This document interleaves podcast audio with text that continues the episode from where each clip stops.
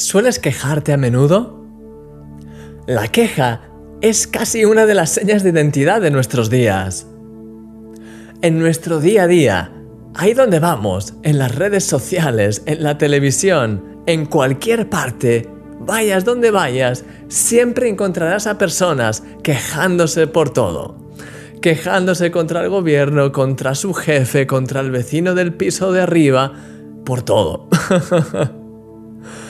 Según el diccionario de la Real Academia de la Lengua, la queja consiste esencialmente en mostrar disconformidad con algo o con alguien, así como manifestar el resentimiento que se tiene hacia otra persona. Fíjate en las palabras clave que hay implícitas en estas definiciones. Manifestación, disconformidad, resentimiento, ofensa. La queja, en definitiva, nos lleva a tomar a la vez una posición ofensiva y defensiva. Sin duda, esa no es la forma de tratar los problemas. La queja de por sí no es edificante, sino que es destructiva y sobre todo tiene efectos nefastos en la persona que decide practicarla.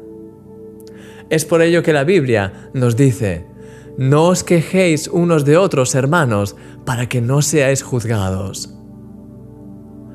Por el contrario, esto es a lo que la Biblia nos invita. Haced todo sin murmuraciones y contiendas, para que seáis irreprensibles y sencillos, hijos de Dios sin mancha, en medio de una generación maligna y perversa, en medio de la cual resplandecéis como luminares en el mundo. Mi querido amigo, hay una vida mucho mejor que está esperando por nosotros. Una vida en la que podemos ser totalmente libres de cualquier tipo de queja y en la que podemos disfrutar plenamente y con sencillez de cada momento y así resplandecer con la luz de Jesús.